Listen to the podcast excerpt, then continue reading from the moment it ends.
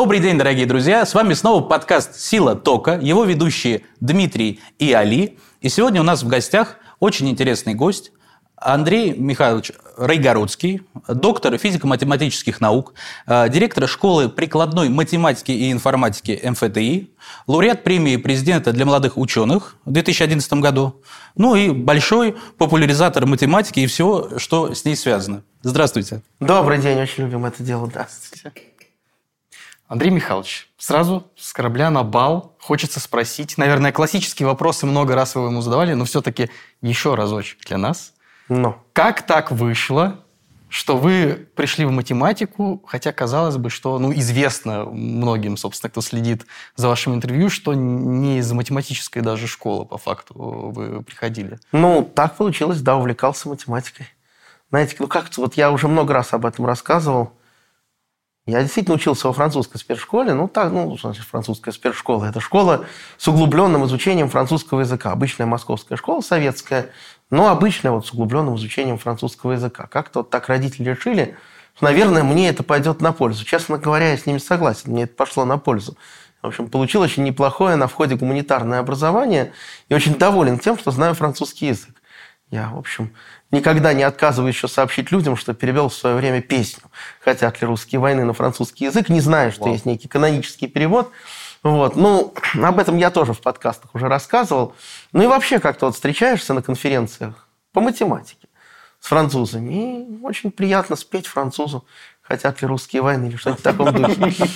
Вот. Ну, сейчас, может быть, это не очень, конечно. Так. Ну, времена поменялись, но вот лет 20 назад это было прям очень здорово.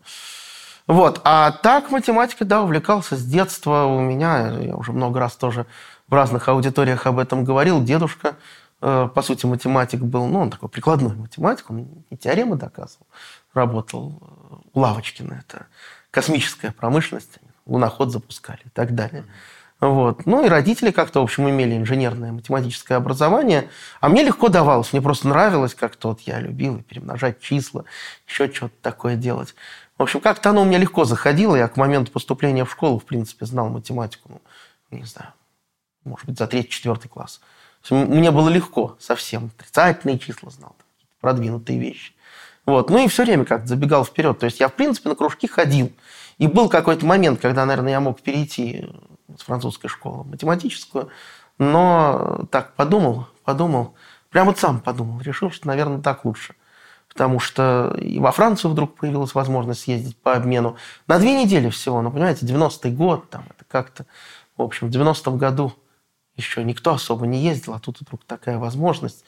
И я как-то решил, да, я учу нормально французский, а потом уже буду заниматься математикой. Так, так и получилось. Очень важную роль сыграл, конечно, научный руководитель. Вот это действительно очень важную роль сыграло. И я тогда вот в 90-е годы, это был 93-й год, я окончил школу. Я пошел на Мехмат МГУ, потому что я считаю, что в те годы, в общем, лучшего образования именно по математике, конечно, не существовало. Вот. И там мне очень повезло с выбором руководителя. Это очень важный момент. И дальше пошло-пошло. Я вдруг выяснил, что я могу сам доказывать теоремы какие-то.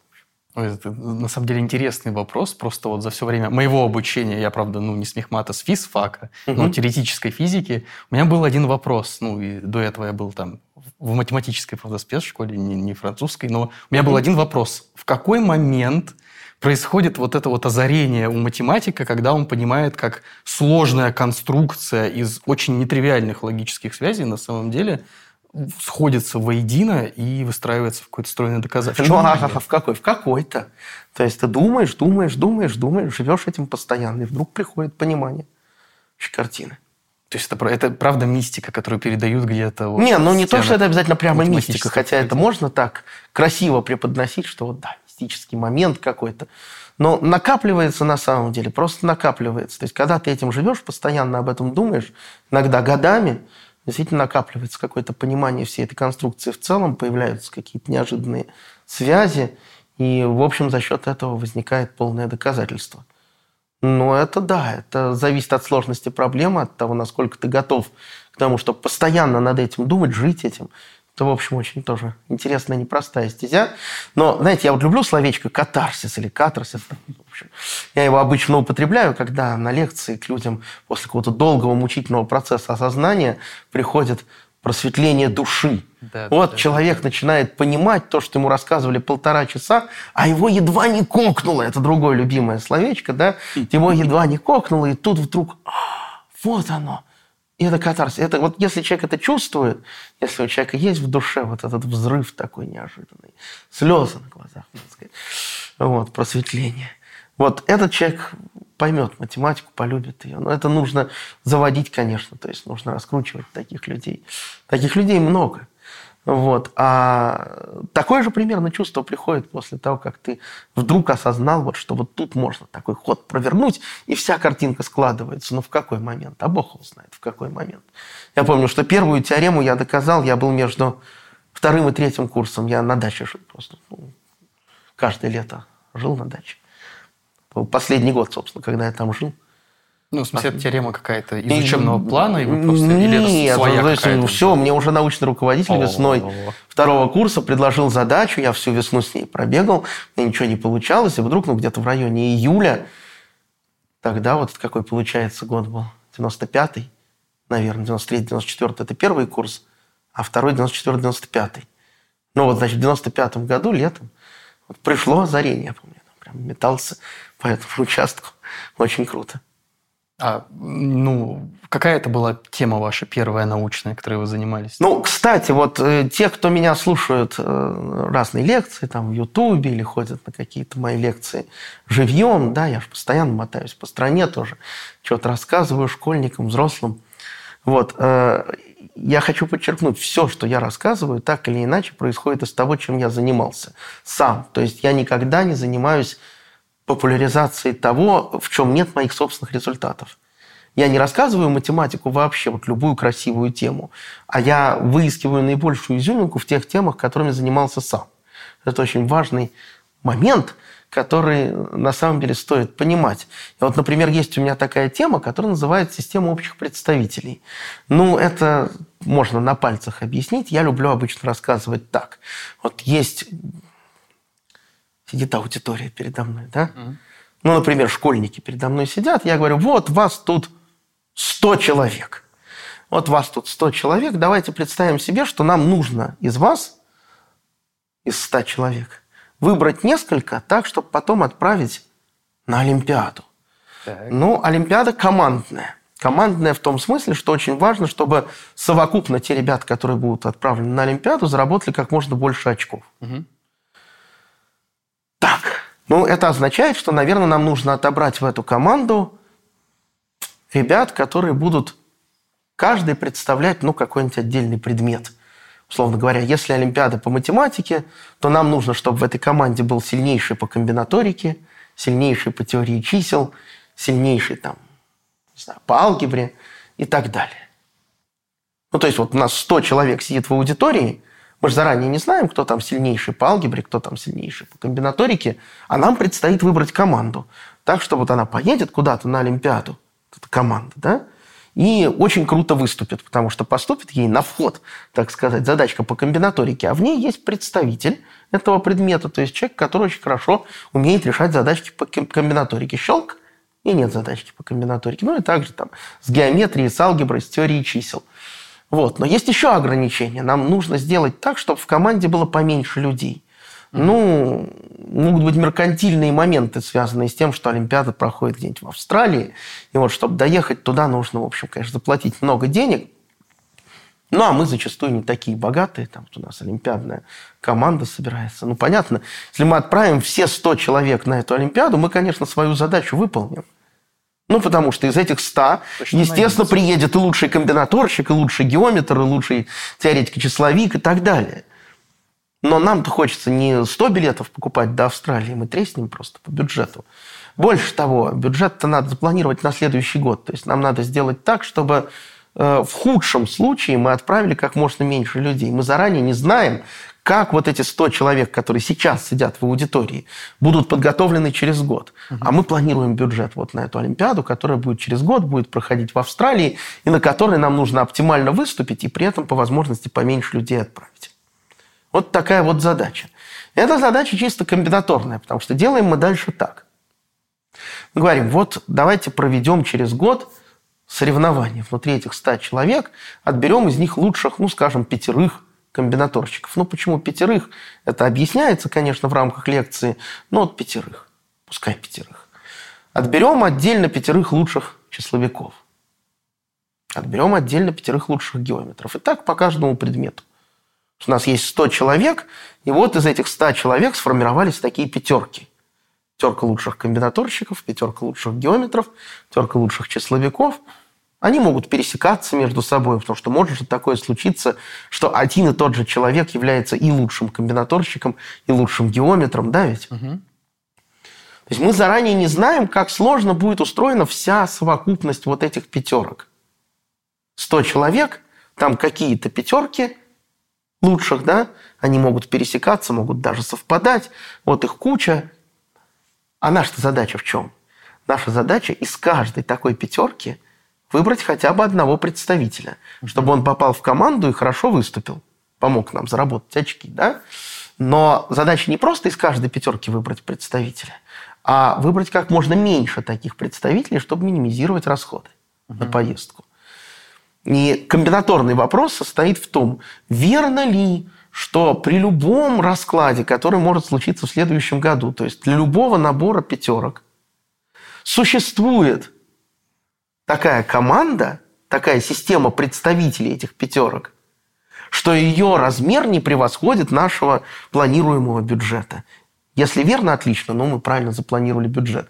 Если неверно, значит неправильно. Но про это надо дольше рассказывать. Получается очень красивая такая, в общем, доступная школьникам, которые любят математику, тема.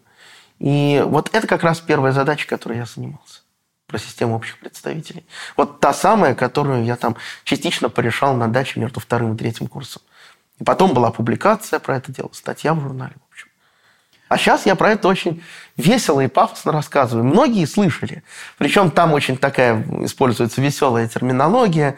Эти пятерки интерпретируются как такие сардельки из пяти элементов, знаете, такие шпикачки. Вот такая кастрюлька из ста человек, и вот в ней варятся эти как-то хитро пересекающиеся между собой сардельки. И дальше мы должны собрать команду. А как ее можно собрать? Можно взять шампур и начать тыкать в эту кастрюлю – и вот где шампур наткнется на самое большое количество сарделек, вот там будет человек, который обладает самым большим количеством умений. Вот мы его первого возьмем в команду. Такой жадный алгоритм это называется. Вот выдернули сардельки, там отложили. Потом еще раз ткнули в самое жирное место. Выдернули вот эти сардельки, отложили. У нас собралась такая жадная команда. Оказывается, что это почти точный результат. И, в общем, это большая математика на самом деле. За этим стоит огромный пласт и комбинаторики, и на самом деле IT, то есть теория алгоритмов и так далее. Вот такой вопрос, Андрей Михайлович, если позволите. Вот, а, смотрите, значит, вот вы с таким упоением и удовольствием рассказываете про математику, она вас всю жизнь сопровождает. Угу. А есть, э, и ваших коллег сопровождает, вот с кем вы общаетесь. А есть люди, ну, в этом смысле много ограниченные, которые в школе, значит, э, сдали последний экзамен, э, даже не экзамен, а что там, контрольную по математике, и перестали этим заниматься. Их зовут гуманитарии. Вот. А как вы считаете, вот э, э целесообразно ли людям, которые по своей специальности, да, по своему выбранному профилю математикой не занимаются, как-то продолжать какие-то моменты отслеживать. Вы ну, непосредственно прикладной математикой занимаетесь. Вот э, гуманитариям математика после школы, она нужна? И стоит ли на это внимание уделять или как? Не, ну смотрите, это вопрос э, крика души, так сказать. Но человек может хотеть, значит, это, конечно, очень полезно. Вообще, на самом деле, полезно, конечно, всем. Другое дело, что ну, кому-то заходит, кому-то не так. Я все время придерживаюсь такого постулата, что на самом деле, по большому счету, не надо делить людей на гуманитариев, там, технарей и так далее. Математика – это вообще гуманитарная деятельность в каком-то смысле. Неожиданно. Уж точно не техническая. Вот еще один постулат, давайте я произнесу, сейчас пусть будет максимально неожиданно. Ну, основной постулат, который я всегда до всех пытаюсь донести, особенно до абитуриентов, не потому математика прекрасна, что у нее есть приложение, а потому у нее есть приложение, что она прекрасна. То есть мотивация должна быть чисто такой, знаете, идеалистической в каком-то смысле. То есть есть некий идеальный мир. Ну, может быть, если вы верующий человек, вы можете воспринимать так, что он находится у Господа Бога. Да? Вот у Господа Бога есть мир идей.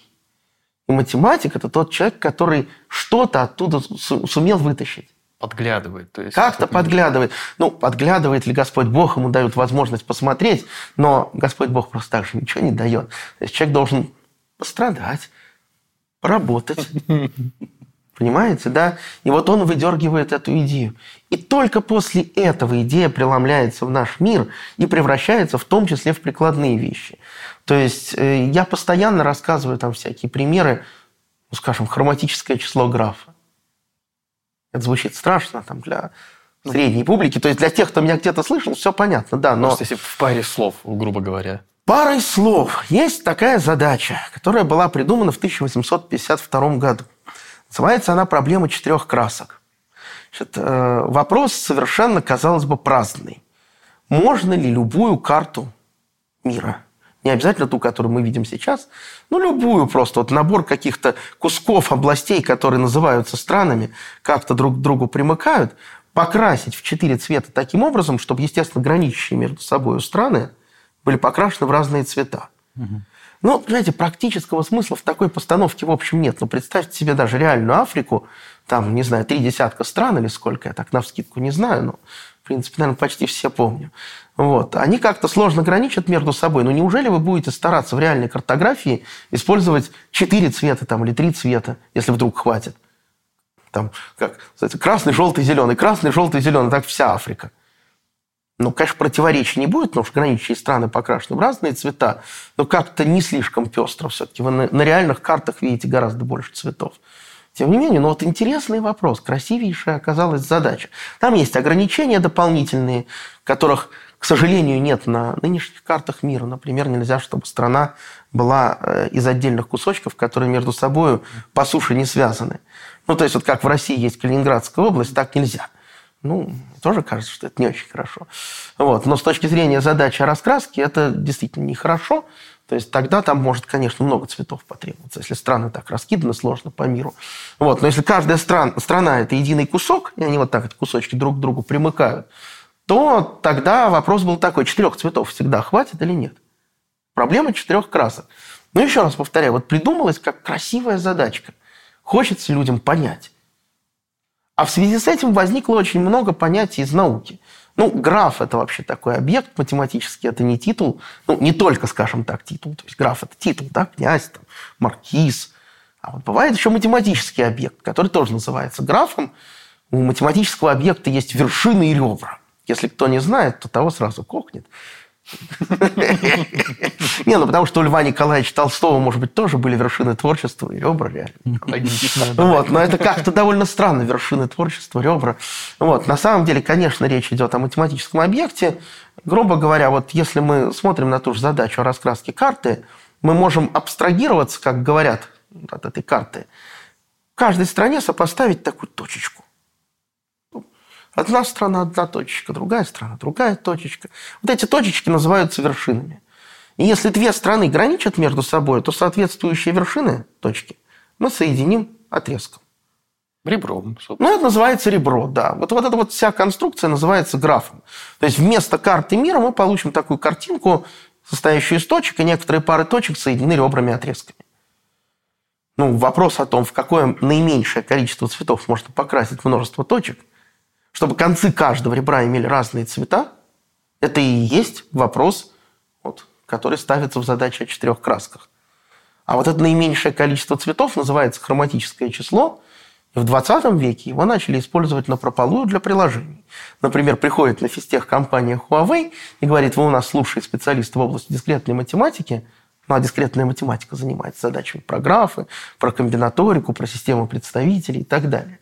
Вот. И давайте-ка посчитайте нам как можно быстрее хроматическое число для очень большого графа. А эта задача сложная. Это алгоритмически трудная задача, про это можно отдельно долго разговаривать. Есть такая наука знаменитая P не равно NP или P равно NP. Ну, неважно. В общем, кажется, что хроматическое число графа в принципе быстро не посчитать. Но можно придумывать какие-то хитрые ходы, эвристики, как говорят. И это очень нужно, прям вот очень нужно на практике. А оно бы, может быть, не появилось, если бы не было проблемы четырех красок.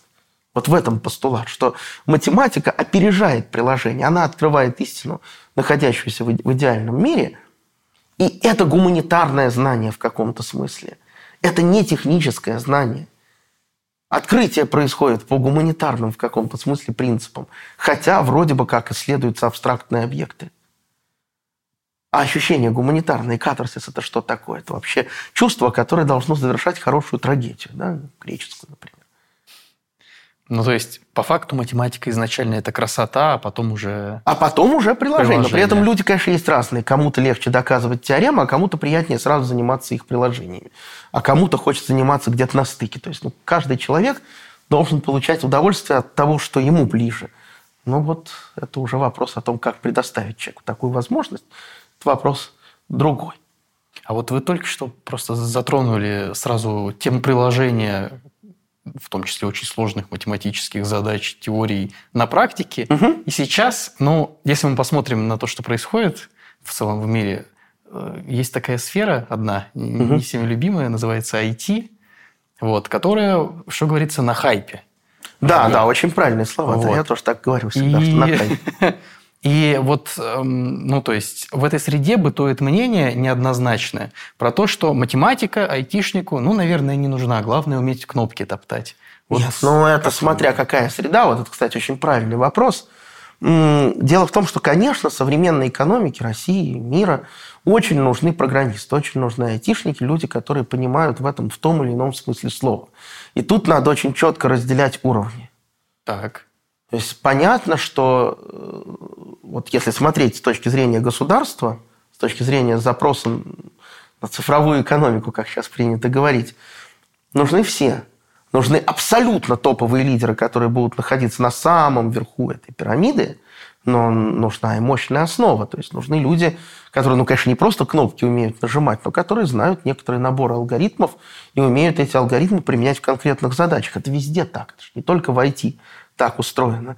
Это ну, практически в любых областях знания. Кто-то будет создавать продвинутые современные автомобили, а кто-то будет их водить. Но грубо говоря. Ну, то есть, э, это может быть так не совсем правильная аналогия, но смысл именно такой. Есть абсолютно топовые исследователи, которые сами диктуют повестку будущего, которые решают, какие именно методы окажутся наиболее востребованными там, через 10 лет – есть люди, которые знают очень хорошие методы и работают в очень продвинутых компаниях, но все-таки уже имеют определенный потолок над собой вот в этом месте.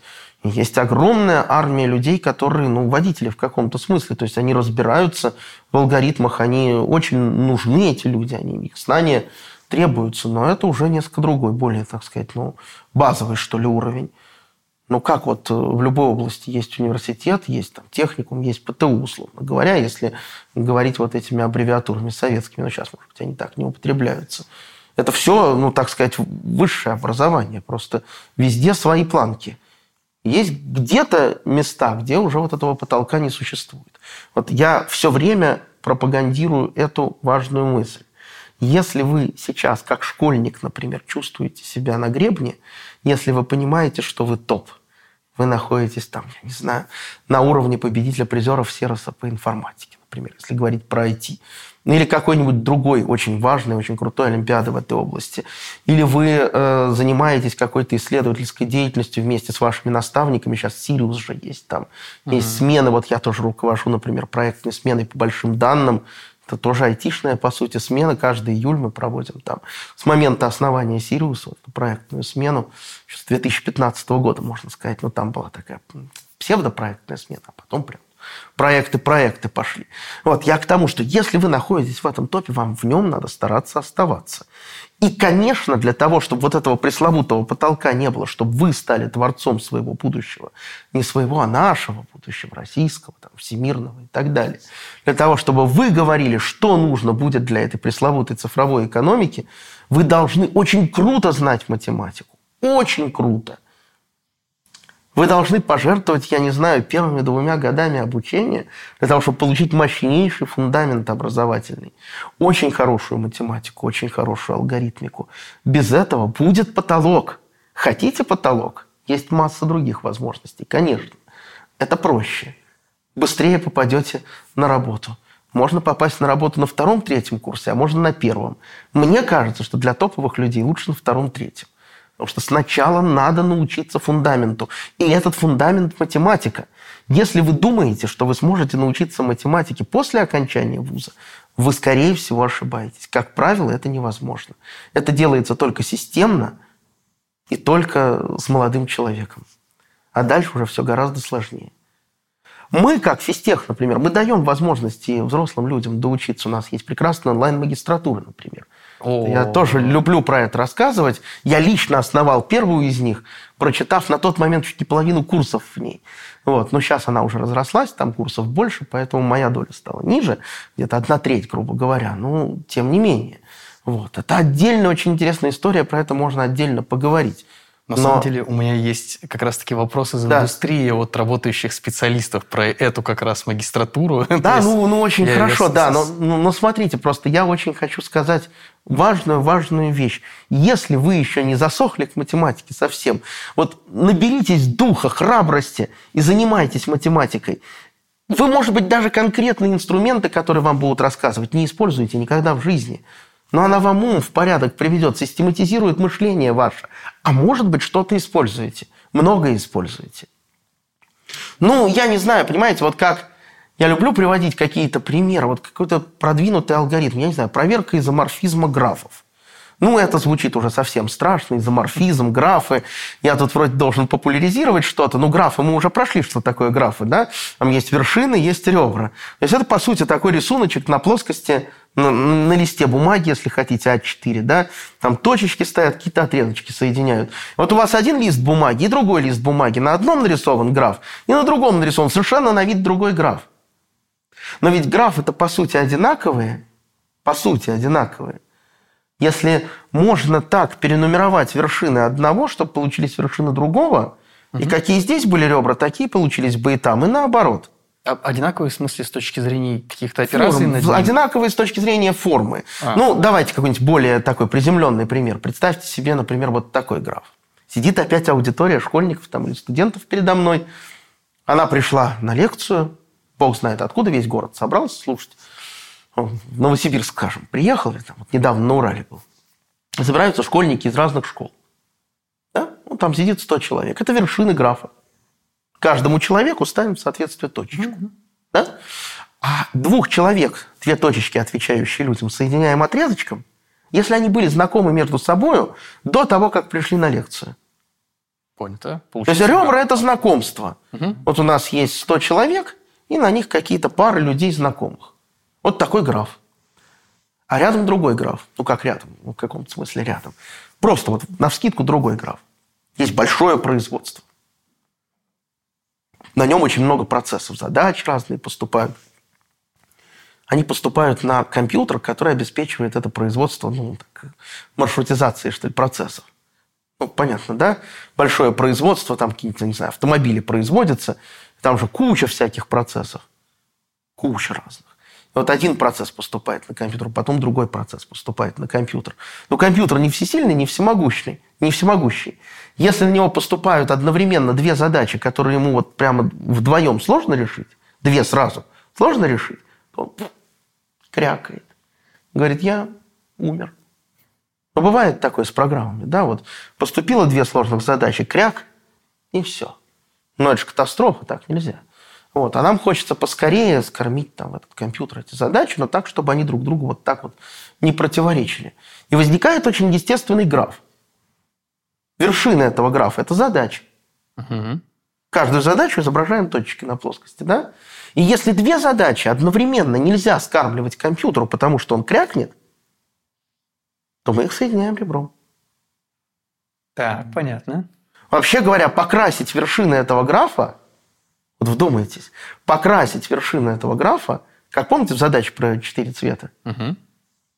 Так, чтобы концы каждого ребра были разного цвета. Помните, да, там страны были, угу. им сопоставлялись точечки, вот они соединялись между собой, если страны граничат. Мы хотели покрасить точечки так, чтобы концы каждого ребра имели разные цвета. Вот покраска графа с задачами и ребрами, которые отвечают парам, парам несовместимых, что ли, внутри компьютера задач, эта задача, это вопрос о том, как скормить вот этому компьютеру быстрее всего весь набор наших задач. Смотрите, если задача покрашена в один цвет, вершинки, отвечающие задачам, покрашены в один цвет, это значит, что между ними нет ребер. Угу. И наоборот, если у вас есть ребро, то у него концы не могут быть одного цвета, понимаете? Потому что если у него концы одного цвета, это значит, что компьютер поперхнется. А нам надо покрасить так, чтобы концы были разного цвета. Угу. Чтобы компьютер не поперхнулся. Ну, ладно, это я ушел совершенно в сторону. Словно цвет я это произ- место в очереди получается, ну, и все. Цвет это место в очереди, Один да. цвет в одну да, очередь и да, да, да. То есть, если задача покрашена в один и тот же цвет, вы их плюх ему в чрево, и вот он их переварит. Вопрос. Я чуть-чуть, если можно, просто вот я... И, вопрос про это, потому что я, главное, не забыл. Я же про изоморфизм начал говорить, сейчас у меня вылетит из головы. Да-да-да. Да-да, ну, я как раз про вот, э, вот этот пример хотел спросить. То есть Ага. я отдельно понял э, про школьников и отдельно понял про задачи с компьютером. Ага. Вот. А между Вот, собой... вот, да, вот. Вова. Вот есть два совершенно разных по своей природе графа. Но представьте себе, что школьников 100 человек и задач 100 штук. Знакомств, пар знакомств на множестве вот этих 100 школьников, ну, не знаю сколько там, тысячи. Мгм. Вы же понимаете, что на 100 школьниках больше, чем 100 пар. Мгм. То есть знакомств, там, пар знакомств теоретически больше, чем 100. Ну, допустим, тысяча.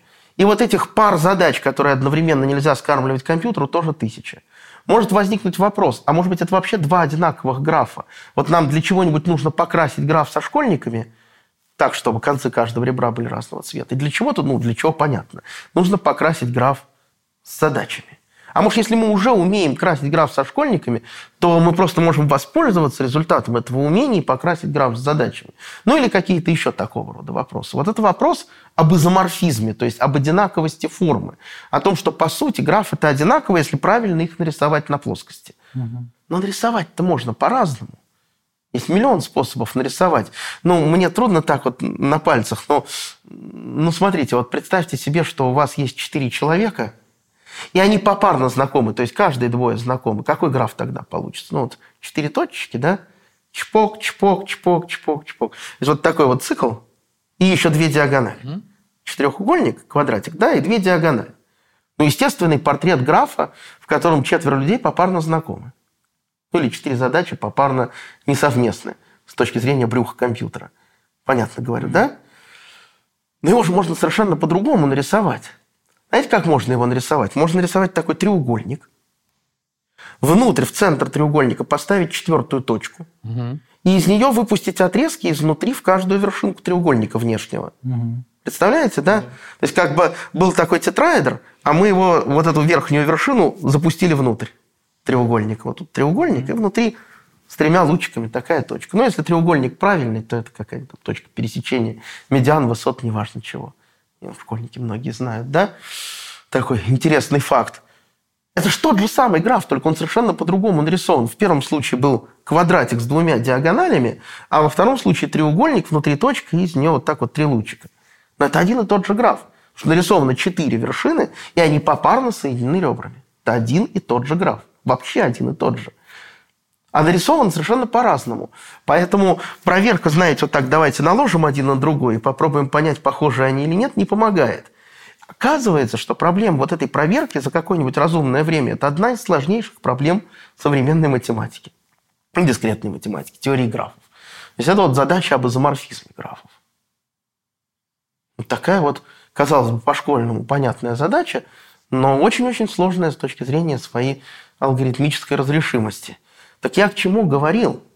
Я говорил к тому, что буквально несколько лет назад такой выдающийся математик Ласло Бабай, венгерского происхождения, живущий в Америке, он на 100 страниц написал доказательства того, что некий придуманный им, в общем, достаточно короткий алгоритм работает намного, намного лучше, чем все прежде известные. И для того, чтобы это 100-страничное доказательство получилось, ему нужно было использовать очень продвинутую алгебру, а именно так называемую классификацию конечных групп. Что бы это ни значило. Есть в алгебре понятие группа, бывает конечная группа, вот классификация этих конечных групп и некий сложный анализ, связанный с ней, дает продвинутый алгоритм. Алгоритм-то описывается, в общем, коротко и понятно, А вот то, что он работает, обосновывает с помощью такой мощнейшей алгебры. Но вот как не учить хорошую алгебру,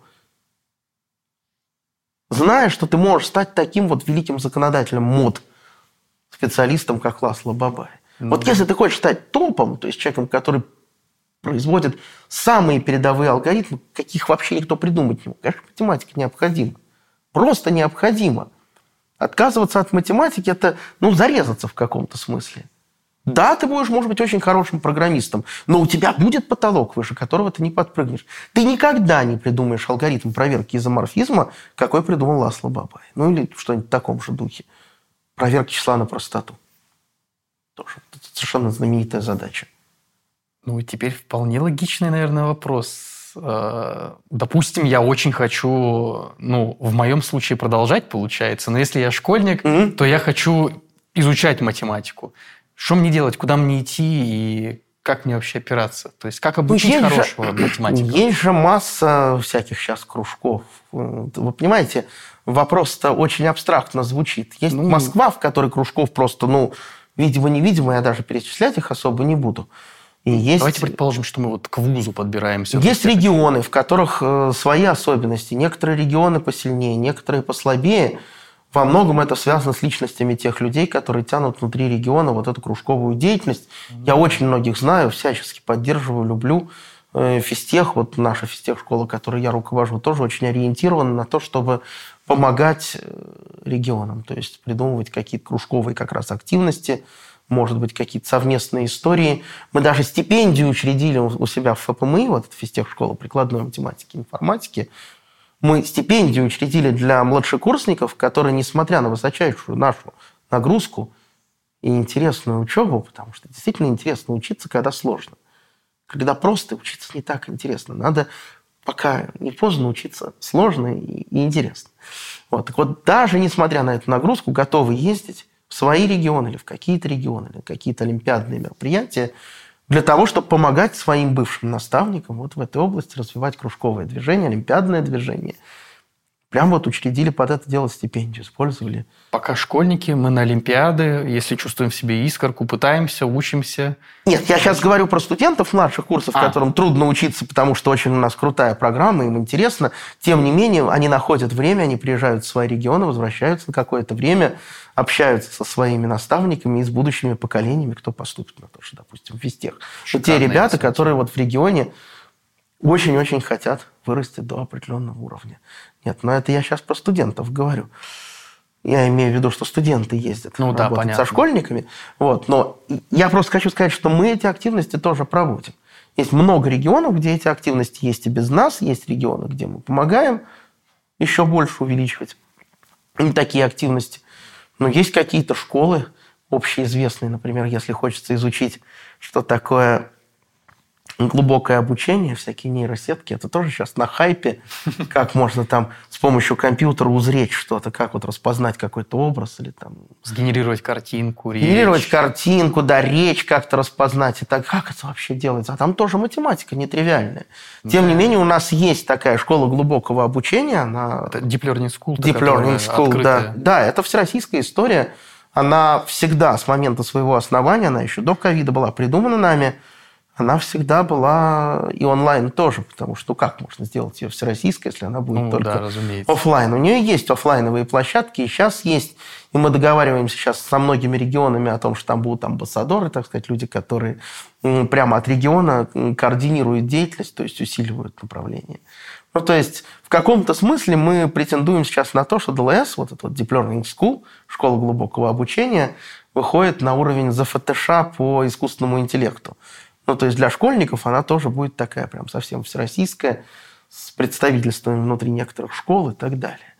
Вот. Ну, за ФТШ, я думаю, что многие знают. Это классическое такое школьное образование, которое физтех дает уже много лет, много десятилетий ну, это заочная физико-техническая mm-hmm. школа. Вот. А тут вот школа глубокого обучения – это некий аналог, но другой совершенно и в области искусственного интеллекта. Он интересен не только школьникам, он интересен, конечно, и студентам, и взрослым, там просто разные потоки.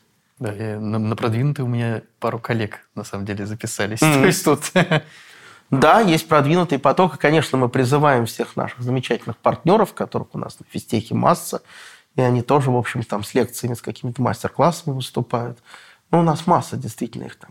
1С, Сбертех, Сбербанк, собственно, там, Яндекс, конечно, Аби, X5 даже сейчас сделал Ой, очень X5 интересное да, исследование у нас сейчас делает. ВТБ к нам пришел с большим количеством очень крутых задач. Ой, всех не перечислишь, у нас 30 партнеров с лишним. А вот, Андрей Михайлович, такой вопрос, не могу его не задать. Вот, э, значит, ну, начну издалека. Вот у меня есть э, знакомый один, он, в общем, шеф-повар там какого-то мирового класса, вот, и он говорит, я, говорит, настолько, говорит, на работе, говорит, устаю вот этим всем знать, что я дома не готовлю. Вот, он говорит, я, говорит, свои вот эти вот, говорит, навыки, говорит, профессиональные, я их не применяю, говорит, значит, в бытовой жизни. Я, кажется, понял, Да, чего. значит, вопрос такой. Вот, значит, вы сказали, что у вас, значит, вот есть стипендия, да? Значит, вот для каких-то вот выдающихся студентов. Они выда... не то, что выдающиеся, они просто вот хотят э, преподавать. Да, вот им интересно со своими школьниками поработать. Но они учатся, вот мы их стимулируем. Вот, вот у меня вопрос. Вы для того, чтобы понять, кого стоит э, этой стипендией наградить, вы используете какой-то, э, ну, какую-то банальную БРС, или у вас система графов используется даже для того, чтобы определить какую-то такую бытовую задачу? Да нет, ну на самом деле все проще. То есть человек должен уже продемонстрировать, что он что-то поделал в течение семестра, подать соответствующую заявку, где он как-то подтверждает, что он делал, продемонстрировать, что он дело действительно проводил. Вот. И дальше мы собираемся определенной комиссией и смотрим, просто отбираем. Ну, ну, ну, ну вот, собственно, просто э, ну, с счет того, что мы обсуждаем, вы, вы, по сути, нам, если упрощенно говорите, что с помощью математики можно для любой задачи выработать какое-то золо- золотое Не, правило. ну, это, Вот. конечно, да, но в данном случае мы как-то больше на глазок, может быть, действуем, ну, потому что это просто люди собираются и смотрят внимательно на те достижения, которые наши студенты продемонстрировали. Слава богу, все-таки, ну, понимаете, школа-то огромная, а людей, которые способны еще и в это вкладываться, пусть даже в надежде на то, что потом получат на семестр стипендию, там, 15 тысяч в месяц. Вот, вполне приличная дополнительная ну, такая надбавочка. Так вот, таких людей все-таки не безумно много.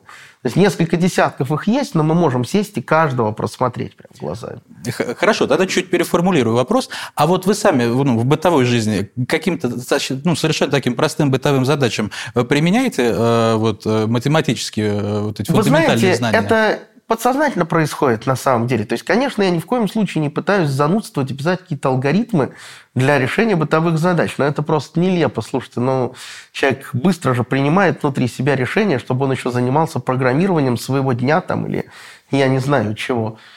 Готовки еды, действительно, распределение продуктов по сковородкам. Но человек, который обладает математическими знаниями и мыслит вот в терминах этих абстракций легко, в принципе, он, мне кажется, быстрее, действительно быстрее зачастую соображает, как скомпоновать те или иные ингредиенты для того, чтобы... Я сейчас не про готовку. Ингредиенты неважно чего, это могут быть не продукты питания. Ингредиенты, чтобы решить определенную бытовую даже задачу.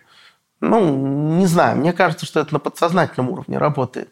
Но, может быть, не со всеми, потому что все же знают, среди математиков есть абсолютные чудики, совершенно зачастую не приспособленные ни к какой реальности, живущие, знаете, как эти персонажи Свифта, которых там по голове надо было стукать специальные штуковины, чтобы они вообще не свалились со своего летающего острова или где они там располагались. Вот, то есть Э, Многие математики действительно выглядят как такие чудики, и профессоров показывают иногда в фильмах соответствующих. Вот. Но действительно иногда это работает хорошо. Есть люди, которые совсем не чудики, которые твердо стоят на ногах, и никаким пузырем по голове их стукать не нужно. Ну, раз уж мы заговорили про э, вот эту вот деятельность, которую вы э, в МФТИ ведете, про э, школу, может быть, вы нам, в- ну, так вот, в общих чертах расскажете, о чем все-таки вот занимается э, школа вот прикладной инфор- э, математики и информатики, и вот в чем ее особенность? э, Ну, какую-то особенность я, наверное, уже подчеркивал неоднократно. То есть время, когда я что-то такое говорю, я же сворачиваю на тему, что вот мы-то даем именно так, так и нужно. Вот. Но э, дайте я постараюсь не очень длинно в каком-то смысле, что есть масса презентаций, конечно, и в интернете они выложены. Я там подробно рассказываю вот о структуре, обо всем. Это можно посмотреть, хоть на сайте ФПМИ сейчас лежит практически актуальная презентация со всеми нашими возможностями. Ну, и я много где с этим выступал. Но так, чтобы было понятно, вот физтех – это институт, который был создан сначала как факультет МГУ. Это было в 1947 году, 1946 году. Пять лет он просуществовал как факультет, в 1951 году превратился значит, в отдельный институт. Вот. В прошлом году был очень круглый юбилей. 70 лет как отдельный институт и 75 лет как просто как физтех. У него всегда была очень специальная идеология у физтеха, отличная от всех остальных наших учреждений, в том числе отличная от того, что на самом деле происходит и происходило в МГУ. Но э, идеология состояла в том, что надо действительно, вот я сегодня про это говорил, дать мощнейший фундамент как можно скорее – и как можно скорее выводить людей на реальные конкретные приложения. Вот этот баланс между мощнейшим теоретическим фундаментом, который снимает потолок, я про это сегодня говорил, и э, очень прикладным выходом, он сохраняется и по сю пору. В советское время это было вызвано двумя основными проектами. Это был атомный проект, конечно, под который трудились наши основные НИИ, где как раз физика была нужна, и математика была нужна очень серьезная, и космический проект. Вот это дело процветало исключительно. Но были, конечно, и другие задачи. И вот все, что делалось на физтехе, всегда было вот такой мощной подготовкой. Не дай бог, где-то вот этого фундамента не хватит. Тогда будет потолок, тогда ты не сможешь опередить, грубо говоря, Америку в гонке там чего-то. Вооружений или космоса или еще чего-то. Вот. На самом деле дело, конечно, ни в какой не Америке, а в том, что ну, мы, конечно, должны быть первыми. И люди, которые поступали на физтех, они всегда думали именно об этом. Мы лучшие, мы первые. Именно поэтому мы должны получить мощный фундамент и дальше выйти на реальные приложения. И вся система образования на физтехе была построена под это. Первые два года очень высокая теоретическая нагрузка, но очень интересная. А дальше, ну, она сохраняется, но все меньше и меньше уже вот этой вот теоретической базы и все больше и больше взаимодействия с реальной индустрией. Ну, повторяю, в советское время коммерческой индустрии не было. Была вот та индустрия, которую я обозначил, и ее обслуживали НИИ, научно-исследовательские институты. Поэтому основные так называемые базовые кафедры физтеха располагались в Академии наук, в институтах научных. Базовая кафедра не в том смысле, что она тоже фундаментальная, а в том смысле, что начиная с третьего курса обучение проходит на базе. На базе того предприятия, которое эту кафедру открыло. То есть у вас появляются совершенно выделенные дни, когда вы не на физтехе, а на базе.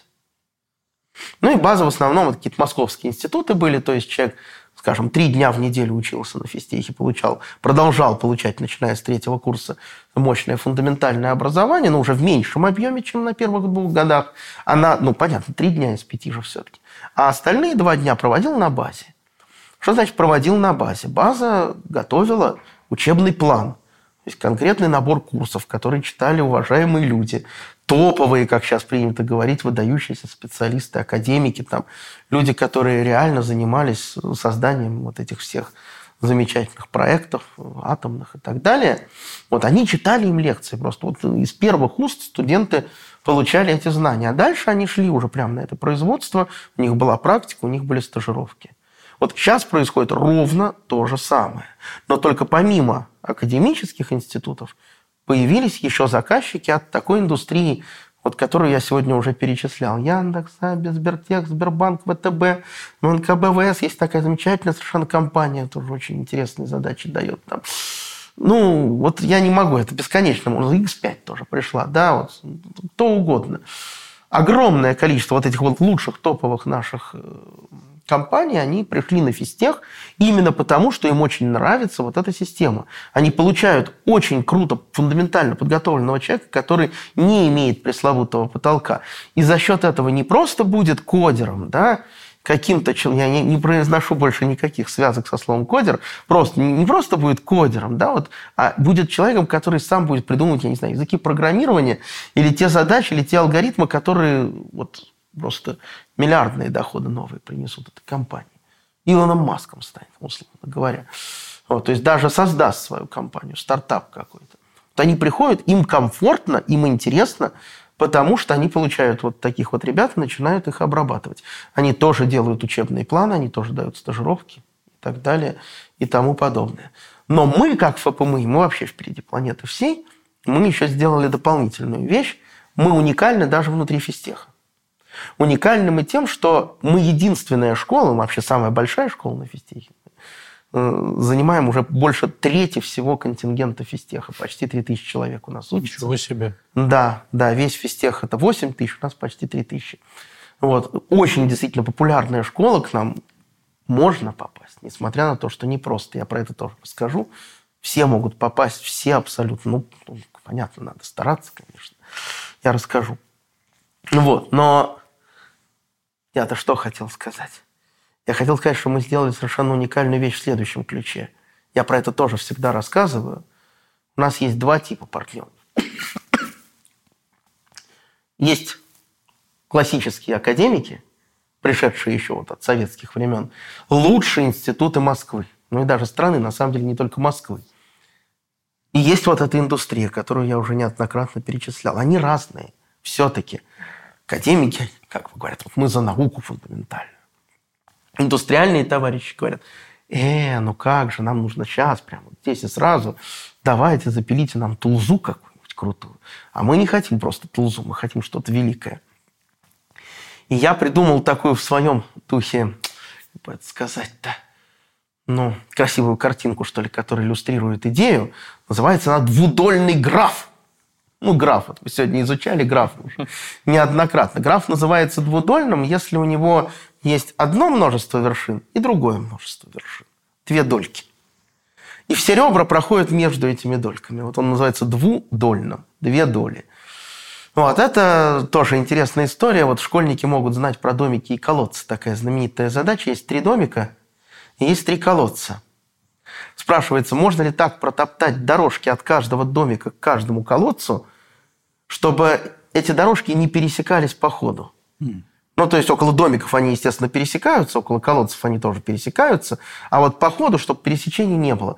Дорожки могут быть какие угодно, там вот так вот. Угу. Малаховку через Владивосток едем. То есть как угодно. Можно так протоптать или нельзя?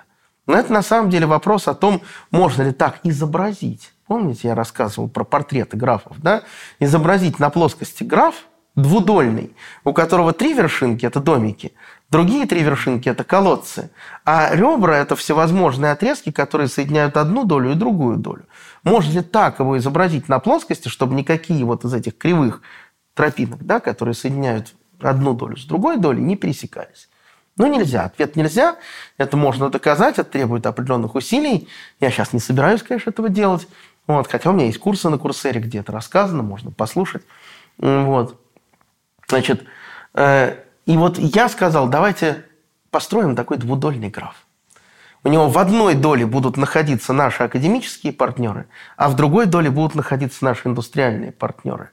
А ребро между двумя партнерами будет проводиться в том случае, если прямо в Долгопрудном, где находится наш физтех, прямо на площадке МФТИ появится научная исследовательская лаборатория, куда смогут пойти наши студенты, смогут пойти профессора из академической структуры и прийти заказчики из индустриального вот этого вот тоже товарища, и они вместе будут высекать суперискру. Вот это получилось. Сейчас двудольный граф очень живо работает. У нас уже порядка 28 кафедр, примерно половина в этой доле, половина в этой, и между ними куча ребер, потому что лабораторий 25 штук. Вот это вот такая вот самозаклинивающаяся структура, то есть она сама себя очень хорошо поддерживает. Чем больше ребер, тем больше устойчивости. Академики опыляют индустрию вот этим фундаментальным знанием, которое позволяет решать задачи на будущее – а индустрия помогает академикам зачастую ставить такие постановки, которые имеют отношение к реальности.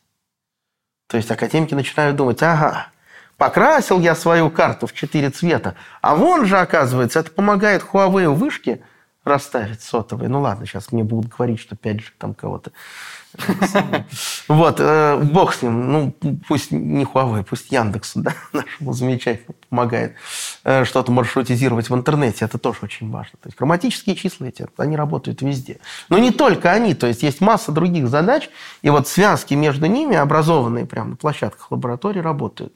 Причем лаборатория, вы поймите, это, конечно, комната просто, да, где стоят компьютеры, сидят молодые люди, студенты, сидят эти профессора. Кто-то работает вообще дистанционно даже без ковида, потому что ну, компьютер, он везде компьютер, там можно по выделенной линии передать информацию. Важно другое. Важно то, что это встраивается прямо тоже в учебный процесс. То есть человек, который учится на какой-то базовой кафедре, допустим, в системе Академии наук, он, попадая на площадку этой лаборатории, зачастую вместе со своим научным руководителем, причащается и другой базовой кафедры тоже, той, которая построила здесь эту лабораторию. То есть как бы у человека появляются дополнительные возможности. Такого больше нигде нет, просто нигде.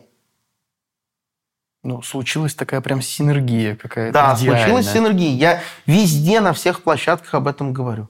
Это очень важно, да. Но можно тогда сразу вопрос. Э, Понятно, каким образом человек, который пришел на ФПМИ, он там обучается, получил мощное фундаментальное образование, влетел в эту среду и, собственно, начал там высекаться в своей области, в которой мы Ну да, да.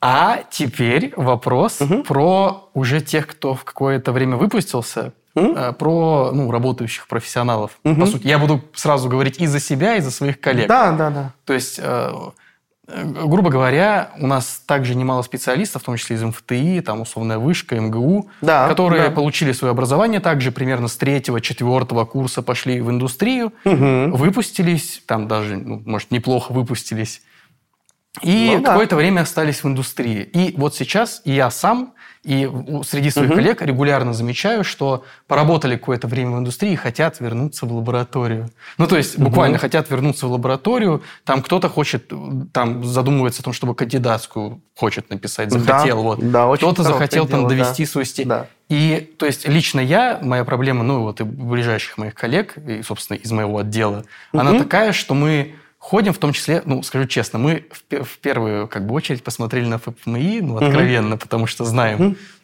Вот, и особенно интересовала та вот онлайн-магистратура, про которую вы ог- оговорились, ну, что она есть. Она не одна. Ну, я да, готов про, про онлайн-магистратуру, я тоже программ, готов захлеб но- рассказывать. Просто вот сам, саму постановку проблемы. Да, А, постановка Случается проблем, такая понятно, ситуация, да. что когда мы приходим и смотрим какие-то программы, ну, э, собственно, например, магистратур, да, не Мгм. будем говорить сейчас про тех, кто кандидатские собирается писать, там чуть-чуть другая ситуация. Мы понимаем, что, грубо говоря, из а, материала какой-то программы магистратуры, ну, мы процентов 40, наверное, материала можем чуть ли не преподавать как раз-таки как, как представители индустрии.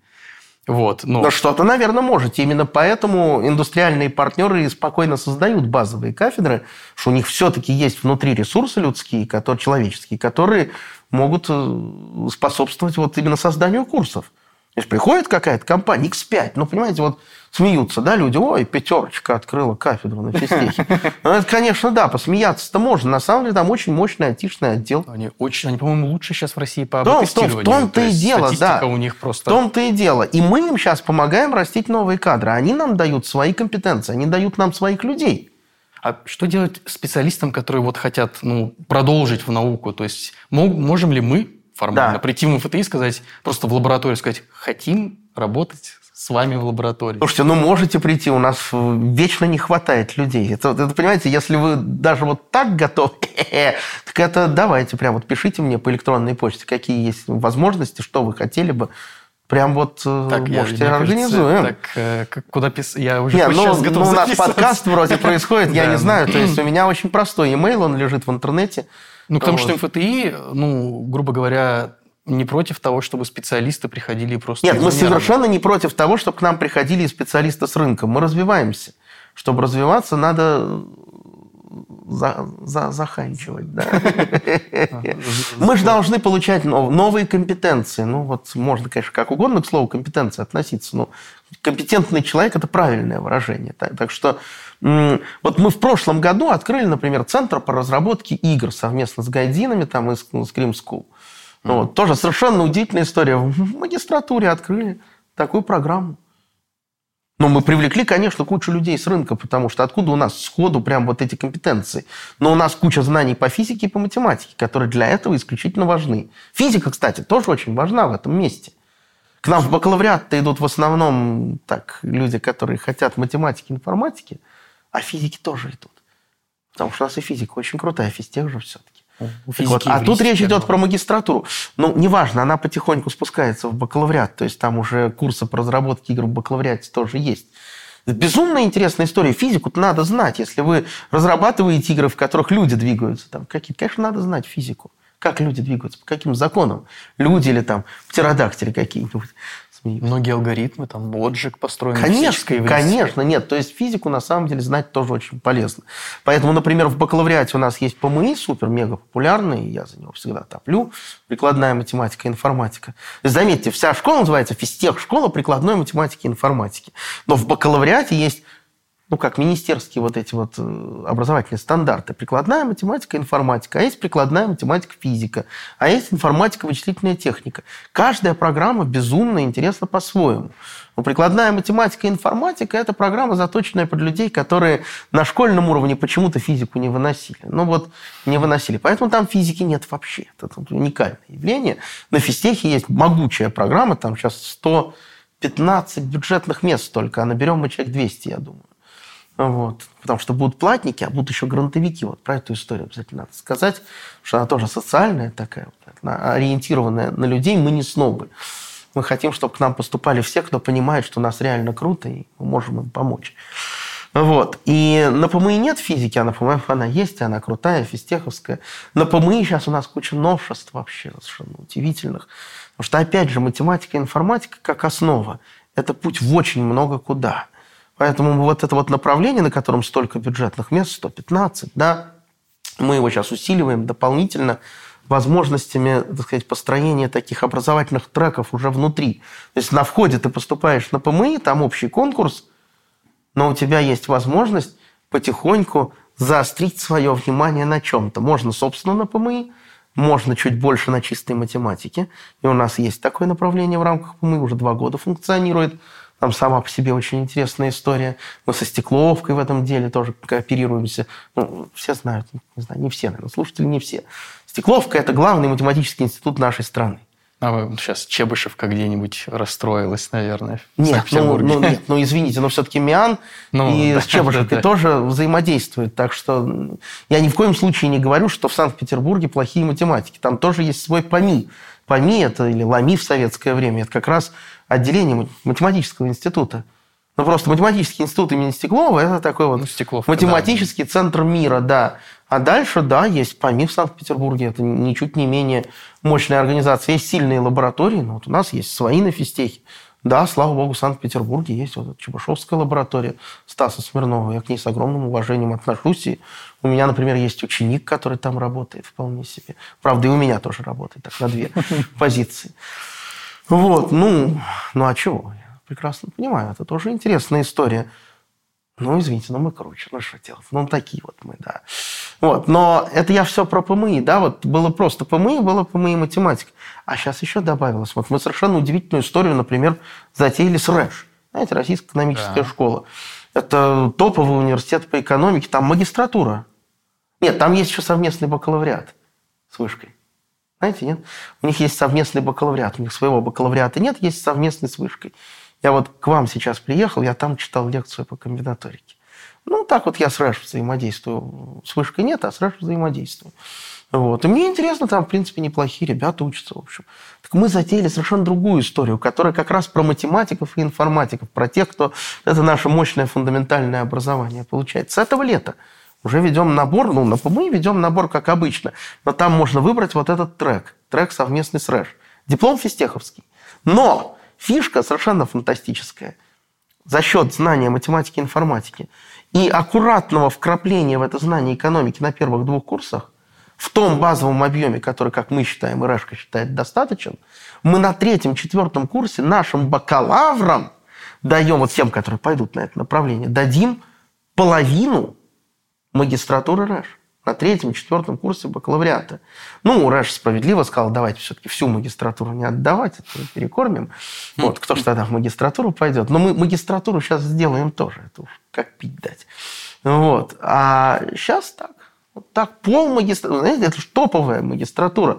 Там топовые специалисты мировые читают на английском языке зачастую. У нас будет особый английский язык для тех, кто будет обучаться на этой программе. Вот за два года опять настолько мы хорошо подготовим людей в математике и информатике, что на третьих-четвертых курсах они смогут воспринимать вот эту продвинутую экономику из Рашевской магистратуры. Вот, то есть вот такая вот история возникла. Новая образовательная история на ПМИ тоже возникла. Мы ее сделали совместно с Адыгейским госуниверситетом. Это смешно, может быть, немножко звучит, но про это я сейчас тоже могу рассказать. Но главное, конечно, с Яндексом и Сириусом. Адыгейский госуниверситет тут играет очень существенную роль, потому что мы с ним давно и успешно друзья. А именно в 2017 году э, мы вместе получили большой грант от министерства на создание Кавказского математического центра. Есть такое понятие региональные научно-образовательные математические центры. Министерство разрабатывало еще там вот как раз к 2017 году. И тогда был объявлен конкурс. Ко мне обращались из разных регионов. Говорили, вот, может быть, вы там с нами как-нибудь выступите. я выбрал именно Адыгею, потому что там мощнейшая точка роста. Вот многие могут не знать, Адыгея маленький регион, не все даже знают, где она. То есть до 90 какого-то первого, что ли, года ее не было как отдельного региона. Ну, просто Краснодарский край. Ну вот потом она стала республикой. Ну, когда-то там еще в древние времена тоже была республика с центром в Краснодаре. Сейчас центр Майкоп. Вот. И э, там, в этом Майкопе, уже больше 20 лет существует очень крутая школа для школьников. Такая, ну, дополнительного образования, РЕМШ. Республиканская, естественно, математическая школа который долгие годы руководил Дауд Казбекович Мами, такой выдающийся человек, который отучился когда-то, там, в 80-е годы на Мехмате, и вернулся к себе в регион, и вот стал создавать вот эту кружковую деятельность, ориентируясь на те лучшие образчики, которые обнаружил вокруг себя по стране. И сейчас это такой центр мира, там постоянно проходят олимпиады, школы выездные. Все наши лучшие специалисты в области математики и информатики знают этот регион и с удовольствием туда приезжают, но особенно в области математики. Там есть такой замечательный проект, который называется «Кавказская математическая олимпиада». Вот сейчас будет в марте, я туда обязательно поеду тоже с лекциями. Ну вот, э, ну, куча. То есть они в Сириусе проводят массу школ, в Орленке, это тоже известная база. Когда ко мне обратился Дауд Казбекович, а я уже к тому времени с ним был хорошо знаком, мы, в общем, ездил тоже с лекциями, общались, я понял, что это шанс реальный. Вот здесь точка роста есть, и это надо усиливать дальше. Точка роста – это школьники, а нам нужно сделать образование на уровне университета. И вот я стал директором этого Кавказского мат-центра, до сих пор им являюсь, несмотря на то, что я директор ФПМИ, то есть я успеваю еще с ними контактировать. Каждый месяц практически стараюсь туда приезжать. Привез туда целый десант с физтех, и некоторых людей из регионов тоже вот туда посадили. Вот. И, в общем, это достаточно процветающая, очень интересная история про то, как можно развивать математику, казалось бы, в совершенно непонятном регионе, в университете. И стали вот на эту новую нашу программу идти хорошие ребята. Тоже вот к чему я говорю? Вот мы вместе сделали на ПМИ еще один трек, который запустится с этого года – на ПМИ, ФПМИ, да, на вот этой вот программе бакалавриата. Это отдельная история для тех топовых ребят, математиков и информатиков, не знаю, победителей Сероса, например, или просто хороших ребят, которые не чужды образовательным процессом, то есть сами хотели бы вести кружки. Помните, я говорил, наставник будущих физтехов? А это прямо целая программа такого, в каком-то смысле наставничества. В чем идея? Идея в том, что люди, которые там обучаются, они не просто будут крутыми разработчиками или математиками, доказывающими теоремы, но еще и крутыми образовательными лидерами. То есть людьми, которые понимают, как все-таки изнутри устроена педагогика и как изнутри устроена психология. Потому что, опять же, если ты придумываешь какой-нибудь образовательный продукт, ты должен не из головы что-то придумывать запрогать хорошо, и математический алгоритм еще применить. А ты должен понимать, это зайдет пользователю, не зайдет. И вот мы на такую же линеечку, как я только что говорил про экономику, она чуть-чуть так отпочковывается от основного. Мы приглашаем сейчас лучших людей из нашего образовательного мира, э, согласились в этом активно участвовать. Вот Кирилл Сухов, например, который главный тренер нашей сборной на межнар по математике, Демид Кучеренко, один из э, тоже основных тренеров по информатике – вот. Павел Кожевников из команды Агаханова, тоже тренер на Всеросе. В общем, многие лучшие специалисты в области такой вот кружковой олимпиадной деятельности по стране. И психологи тоже мы подтянули. Ну, тут я думаю, что люди не знают, но подтянули очень сильных специалистов. Сириус в этом участвует как площадка как раз для практик, где можно попрактиковаться. Яндекс готов предоставлять и уже предоставил целый пул интересных проектов, там каких-то э, образовательных, как бы это сказать-то, задач, что ли, которые можно использовать для написания просто диплома. Угу. Ну, стажировки тоже, конечно, готов предлагать. Вот. А МФТИ и АКУ здесь выступают как бы равноправными площадками. То есть кто-то поступит к нам на физтех, а кто-то поступит в Адыгейский госуниверситет. Ну, понятно, что в Адыгейский госуниверситет, наверное, пойдет, ну, как бы условно второй эшелон, но там тоже ждут очень сильных ребят. Мы ждем. Мы же, как Кавказский матцентр. Ну, а самых лучших, самых крутых ждем у нас. Вот вопрос такой я вам тоже не могу задать, в такой уже, можно сказать, в завершение нашей дискуссии, уже в такой финаль, финальной ее части. Ну, я не знаю, может, про математику вот. еще что-нибудь рассказать, а то я что-то про ФПМИ, да про ФПМИ. А, вот, если позволите, э, я бы хотел в целом э, вот, под каким углом вопрос задать? Вот вы яркий пример, э, скажем так, трека молодого ученого, да? То есть вы в свое время, э, насколько, насколько я знаю, вот на Мехмате в 28 лет уже докторскую защитили. Да, да. Да. Вы э, являетесь, вот, как уже было озвучено, лауреатом премии президента для молодых ученых. То есть вы как угу. бы прошли, вот можно сказать, вот если нарисовать такой визуальный трек молодого угу. ученого, вы в, в достаточно в короткий срок все вот эти чекпоинты прошли. Угу. Вот э, с точки зрения э, вот человека, который этот путь молодого ученого прошел и стал потому, состоявшимся э, математиком, вот э, как вы считаете, э, для современных э, ребят, да, вот, э, угу. которые, может быть, не обязательно именно вот математическая, да, вот, ну, там, физика тоже вот присутствует, что э, из существующего на этом треке э, там, мер поддержки и так далее. Вот хорошо, а чего, может быть, не хватает, вот, чтобы поддержать э, там, растущее поколение? Пух, ну, смотрите, в Москве, мне кажется, на самом деле уже всего хватает, по большому счету. Может быть, немножко э, грустно стало в тот момент, когда соединились два фонда, РФФ и РНФ. Ну, я думаю, что это тоже постепенно разрулится. Ну, потому что РНФ все-таки предоставляет много возможностей грантовых. Вот. Э, в принципе, государство вкладывает сейчас достаточно большие деньги в такие образовательные истории – те же самые региональные научно-образовательные центры – это тоже отличный пример свидетельства тому. Хуже с регионами, гораздо хуже с регионами. То есть с Москвой это, видите, мы сами себе зарабатываем. У нас огромное количество партнеров. Вы понимаете, простите, но ФПМ имеет сейчас уже под миллиард оборот просто. Под миллиард. И это не госзадание, это вот то, что мы зарабатываем. При том, что мы так стараемся, влечем к себе бесплатных студентов. У нас очень много бюджетных мест. Вот это я все обещал сказать, что-то так и не сказал. Наш высокий проходной балл, и люди говорят, да, к ним все равно не поступишь, ну их нафиг, никак не поступишь. У нас есть грантовая система. Это очень для нас важно. Откуда берутся гранты? Это собственные средства ФПМИ, которые можно на это тратить. И это пожертвование наших выпускников, это пожертвование наших компаний, которые готовы вкладываться в образование. Это не целевые места ни в коем случае.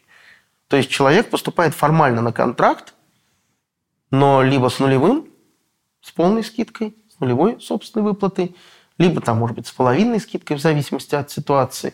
У нас под это дело прописано положение, ну, как угу. специальный документ, в котором говорится, как именно мы это дело распределяем, как ранжируем людей – но на физтехе есть такое супер доброжелательное мероприятие, называется собеседование. Когда-то там давно-давно оно было решающим с точки зрения поступления. Сейчас законодательство другое. Мы принимаем по ЕГЭ Олимпиадам. Ну, в соответствии с тем, что выложено на сайте приемной комиссии в должные сроки. То есть каждая программа, там есть свои, так сказать, скидки по Олимпиадам и так далее. Где-то без вступительных испытаний только по всеросу, где-то можно Олимпиаду физтех, например, БВИ зачесть и так далее. Вот. А собеседование – это просто супер такое милое мероприятие, когда человек с нами общается, и мы пытаемся понять, что он действительно наш, или наоборот, он сомневается, может быть, надо как-то его направить. Хотя вам, может быть, и не надо к нам, вам вот лучше пойти на другое какое-то место. Так тоже бывает. Угу. Люди же разные на самом-то деле. И в этом месте как раз вычленяются те, кто хочет на грант. Вот они просто должны заявить о себе. А мы видим, да, по каким-то причинам вот так получилось, что на бюджет ну, не проходит. ЕГЭ не хватает там баллов, в каких-то олимпиадах не до конца поучаствовал, ну, не дотягивает, там 280 баллов получилось даже, 270. Ну, конечно, про 200 баллов речь не идет, ну, жизнь такая.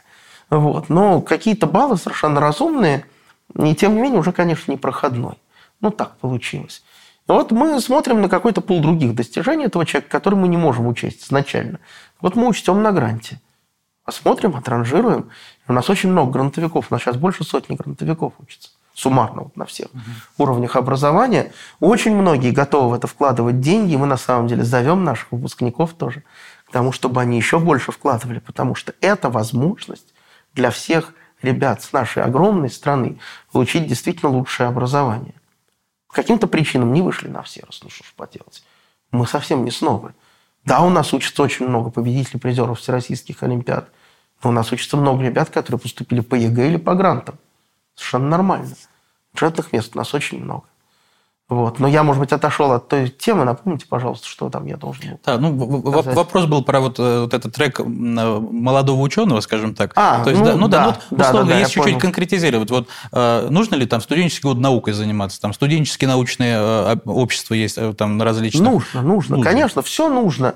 Но важна инициатива, она должна откуда-то исходить. Либо сверху, вот я все время был за движуху, я делал все возможное, чтобы распихать движ внутри школы. И у меня куча сейчас коллег, у меня же ну, внутри школы структура целого университета, вы понимаете, 3000 человек учатся. У нас свой пиар-офис, у нас свой центр карьеры, у нас э, свой проектный офис, который распределяет и привлекает проект. У нас своя, по сути, бухгалтерия и так далее. То есть, конечно, мы всячески помогаем нашим ребятам находить какие-то гранты, деньги на то, чтобы действительно заниматься исследованием. Лаборатории на это – в лабораториях люди не просто так сидят, они деньги зарабатывают. Хорошие коммерческие деньги. Без этого никак тоже. Гранты нужны, грантовые истории надо придумывать. Но я повторяю, меня больше беспокоят в этом смысле регионы, потому что вот наставник будущих физтехов – это одна из наших попыток. Да, мы понимаем, мы пылесосим из регионов, но мы же все-таки отдаем. Это реальная попытка отдавать, хотя бы временно. Да, мы забрали, да, мы отдаем. Физтех много делает для регионов. Например, есть целая программа Физтех регионам, когда определенные э, наши курсы распределяются ну, в таком сетевом формате по региональным вузам. Сейчас эта программа очень тоже развивается, разрастается. Вот. А по поводу трека молодого ученого, ну, конечно, тут вот где все это саккумулировано, с чего я начал это говорить, ну, проще гораздо. И если есть движуха, если есть развитие, а мы же строим все именно для этого, зачем нам развитие? То и будет все, и все будет прикладываться. Вот мы на ФПМИ разбиваемся в лепешку, я лично в нее разбиваюсь, ровно по этой причине. Мне важно, чтобы как можно больше людей получили возможность вот этого трека. Вот. Ну, я уверен, что есть и еще места, где подобными задачами озабочены, занимаются. Но вот мы зарабатываем все эти миллионы, миллиарды не для того, чтобы показывать кому-то вот какой у физтех прекрасный KPI по заработкам, а для того, чтобы привлекать людей, и давать им старт, давать им возможность расти, давать им развиваться прямо на площадках лабораторий, на кафедрах. У нас очень интересное преподавание, у нас многие ребята, вот те же самые, которые сейчас будут поступать на программу с Яндексом Сириусом, например, вполне себе с огромным удовольствием преподают на наших кафедрах. Они потом поступают к нам в магистратуру, к нам же в магистратуру, и с удовольствием преподают уже бакалаврам. А почему нет? Они сейчас уже в этой индустрии, они сейчас знают вот ровно то, что нужно. И они это рассказывают на том языке, который гораздо ближе наш. Ребята, между ними пять лет разницы. И это нормально. У нас есть, конечно, топовые профессора, а есть вот такие. Семинаристы в таком ключе даже лучше. Ну, не знаю, в общем, конечно, можно придумывать еще много разных замечательных программ. И я думаю, что мы с министерством это тоже будем отрабатывать.